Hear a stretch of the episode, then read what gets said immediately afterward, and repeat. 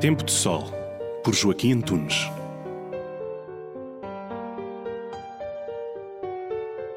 Os cristãos celebram a morte do Senhor na Sexta-feira Santa, adorando solenemente a cruz. A pós-modernidade obstinadamente retirou toda a visibilidade ao que de mais natural a vida tem, exigindo que a morte seja remetida para a esfera privada. O homem do nosso tempo faz da morte o seu maior tabu.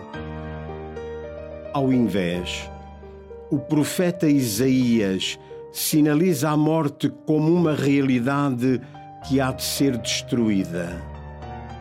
Ele, o Senhor do universo, destruirá a morte para sempre.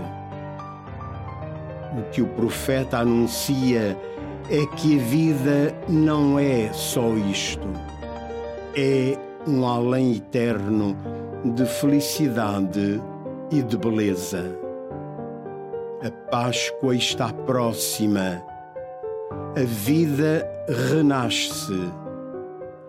Boas festas da equipa.